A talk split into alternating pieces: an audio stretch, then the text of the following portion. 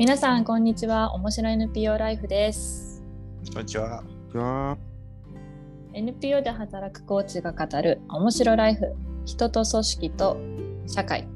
葛藤と可能性の狭間で。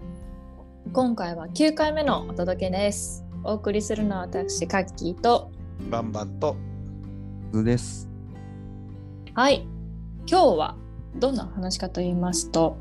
えーコーチングってどんなメリットがあるの？NPO 組織編です。前回はね個人編という形でやってみて個人にはどんな、まあ、影響があるんだろうどういうふうに見てますか？っていうのをそれぞれが話してみたんですけど今回は NPO 組織編っていうところでちょっと角度を変えて話してみたいと思います。じゃあバンバンそしてですね、はいはい、あの僕というよりはちょっと聞いてみたいなと。数がね、うんこうしょ勤めているこう組織で、こう割とこうコーチングをこう受けるこう制度を作ったりとか、あとこううんコーチングを学ぶみたいなことをですね、なんかすごくこう社内的に推進してるっていうことを知ってるんですけど、なんかこう、それはなんかこう、どんなこう思いからとか、どどんなこう効果を狙ってやってるのかみたいなことをちょっと。聞かせてもらいたいなと。ほいほいほい。そうね。なんかね、フローレンスっていう組織で、そうなんですよ。浸透活動みたいな、ずっともうかれこれ4年ぐらいやってんだけど、願いはね、あの、もう700人いるんだけど、700人全員が、700人よ全員がもう本当に自分がやりたいとか、響く自分でいて納得してこの組織で働けるようになったらいいよねそういう状態を作りたいと思ってやっている。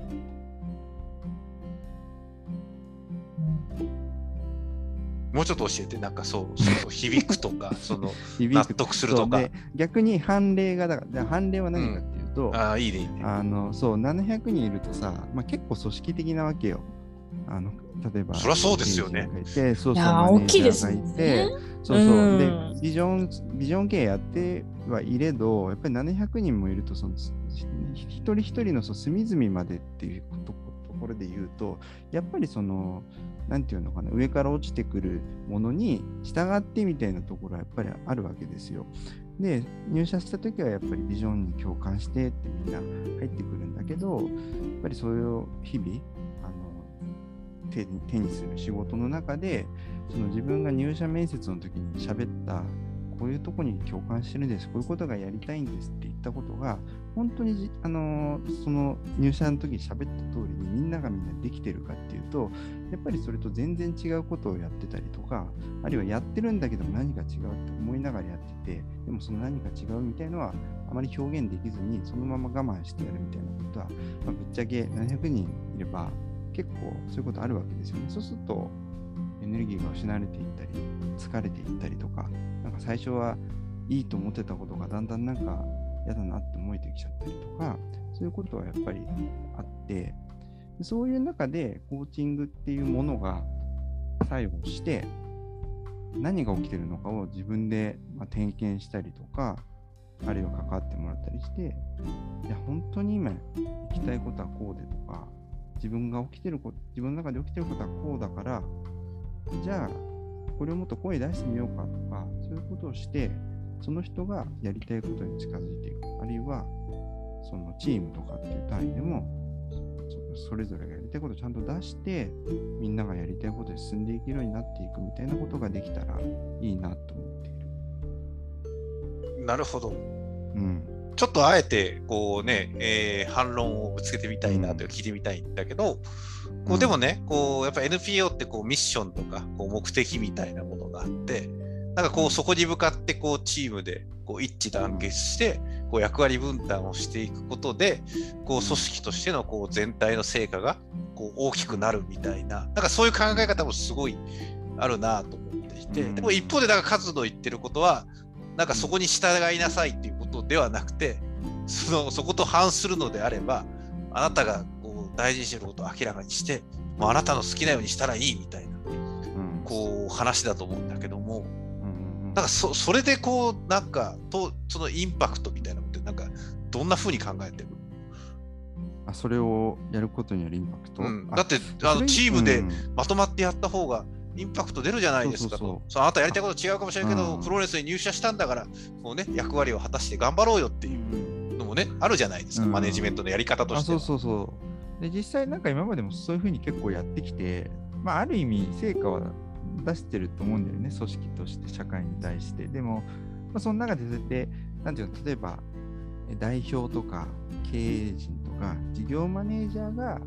えー考えるこう進みたいんだをみんなで実現するみたいな感じで今までは確かにそれで成果が出せてきたんだけれども、うんなんか、組織が大きくなったり、事業がすごいたくさん出てきたりして、なんかもっといけるよねっていうことを思っているわけですよ。今までのやり方でも確かに成果は出せるんだけれども、ただ日々、組織の100人の中にいると、いや、あなたこんなこともやりたいのね、こんなこともできるのねっていうのを見たときに、なんかもったいないなって思うことがあったりとか、あるいはそういう人たちがやっぱり3年とかでね、やっぱりやりたいことあったけど、やっぱできなかったわっつってやめちゃうみたいなこともあったりして、な何かこう、損なわれている感じとかがしていて、で、そういうみんなが違うことを、じゃあやりたいって言ってやったときに、じゃあどうなるのか、ひっちゃかめっちゃかになっちゃうのかどうか。それは分からない。やってみないと分かんないんだけど、でも、あの実際 組織の中でもそういうね、違うところから生まれて、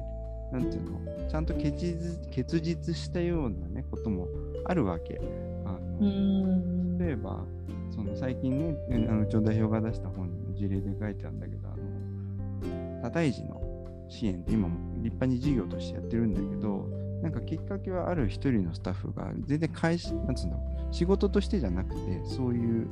なんかご友人がいて、そういう人たちを支え、その人を支えたくて声を上げたところから、なんか始めた活動が、なんかその後も結局組織がやってることと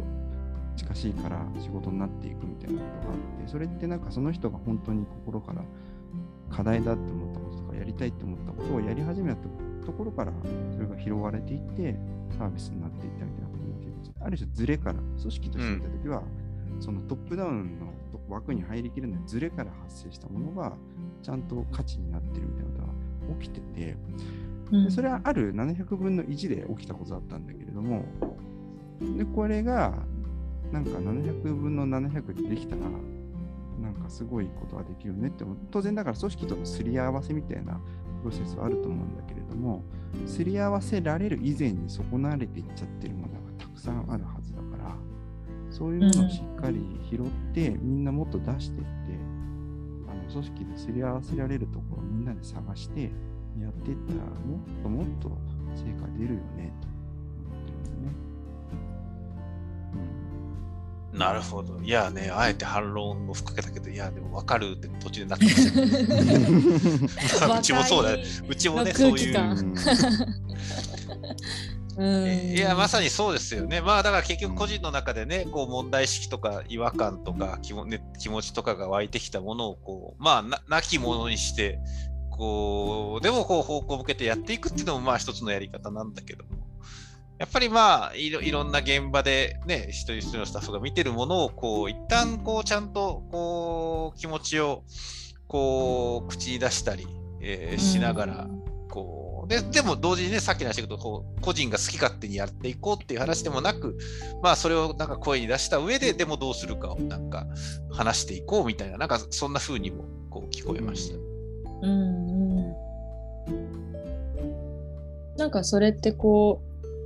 よくあるなんですかねその新規事業事業がねあ今の既存のものではあの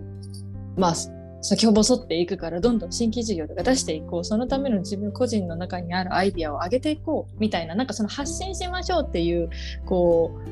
あのブムーブメントがなんか数年前とか結構あったと思うんですけど、まあそれのというよりかはなんかその本当に手前の部分ですよね。個人の中に芽生えてうんるかもしれないその火が灯されるかもしれないこうやってみたいな大事だと思うんだよなっていうのをこうちゃんとこうあの認識していくっていうところに対してコーチングっていう関わりが効くんじゃないかっていうことをカズさんは言ってるのかなと思ったんだけど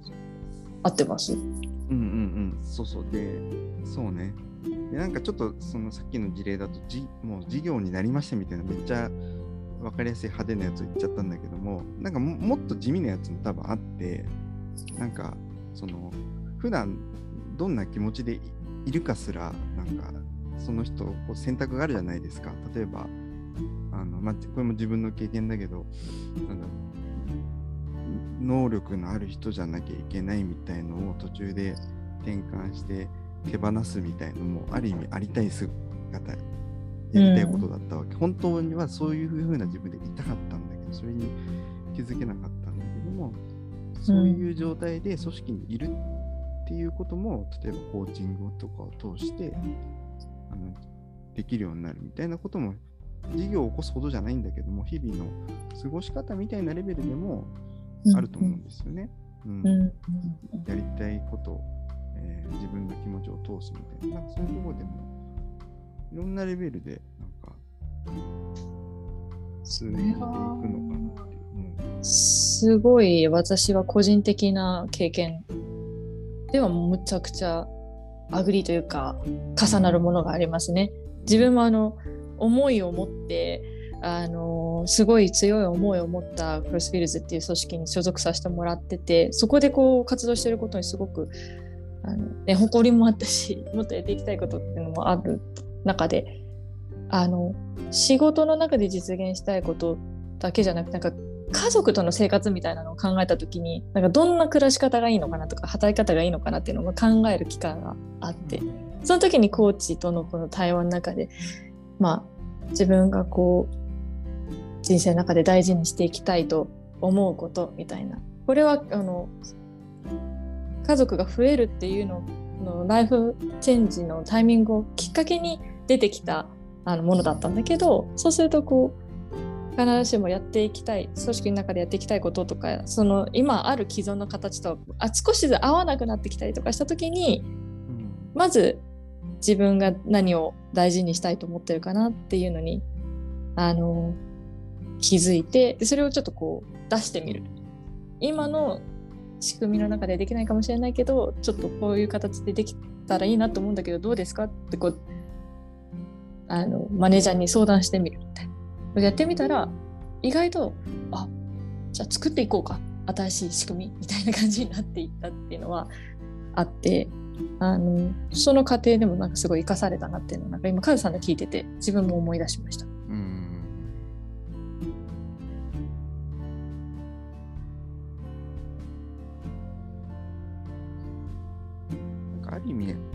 組織と個人がもっと対等に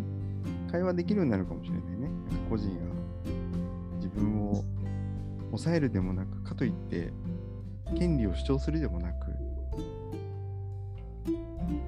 うん。がありたい姿で組織にいてやりたいことを組織とちゃんと対等に話して実現できるとか、うん。あそんな世界を目指してるのかななんて今ちょっと書き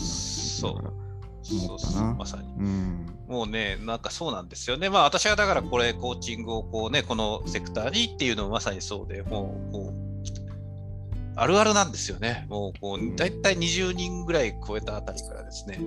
起きてくるんですよね。いろいろこう、組織まあやっぱそうですよね。人数少ない時はこう、やっぱりみんなの気持ちみたいなものは、まあね、あの、8人ぐらいの時は、まあ8人で飲みに行って、こう話したら、ああ、なんかお前こういうこと思ってんだ、ああ、私こうなの、みたいな、キャーみたいな感じでですね、すり合わせられるんだけど、やっぱ20人とか超えてくると、こう、だんだんだんだん、やっぱり階層ができてきたりとか、話すことが減ってきた中で、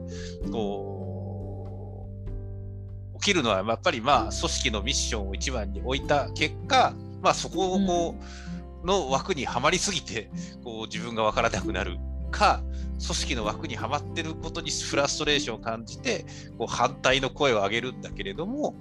なかなかこううまく周りと折り合わずに、こう、その組織を去っていくみたいなうん。そのなんかこう、どどっちもよくあるみたいな感じをこうどう乗り越えるかみたいな話が本当にこうどこの組織もあるなみたいな。じゃあそんなところでじゃああの人辞めたから違う人雇いましょうってやっても結局起きること同じなんですよね。うん。なんかそそんなことをすごいこう見てきたときにああなんかこうすごい攻撃的でありすぎるわけでもなく自己犠牲になるわけでもなくなんか本当にこうそれぞれの人がなんか組織とまあ一旦自分の考えとか本当に大事にしてやることをクリアにして組織と対等につながっていけるといいなみたいなことだなとなんか今改めて思いました。うん本当にそうですねなんかあとこう私も今の聞いて思い出されたのはなんかあのやっぱりこうこの業界とかこう NPO とかに所属してくれてる方々の最初のそのモチベーションというかここでやっていこうと決めた決める時のなんだろう思いの強さってを信じてる自分がいるんですけどなんかやっぱこれをやっていきたいんだよなとかここに自分はなんか力になれると思うんだよなみたいなのを持って関わってくださってる方が多いと思う多いんじゃないかと思っていて。それがこうどんどんいろんな社会の事情大人の事情とかで組織の事情とかで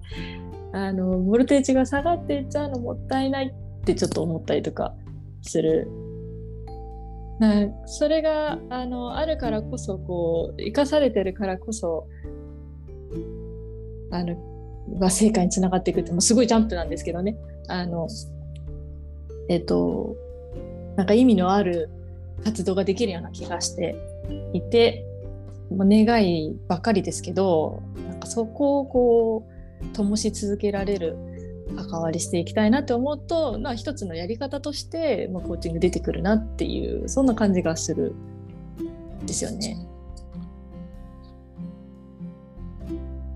いやーなんかちょっとやばいな、なんかすごい、すごい言語化された気がしている。やばい、今日やばい。この回やばいって言ってますね。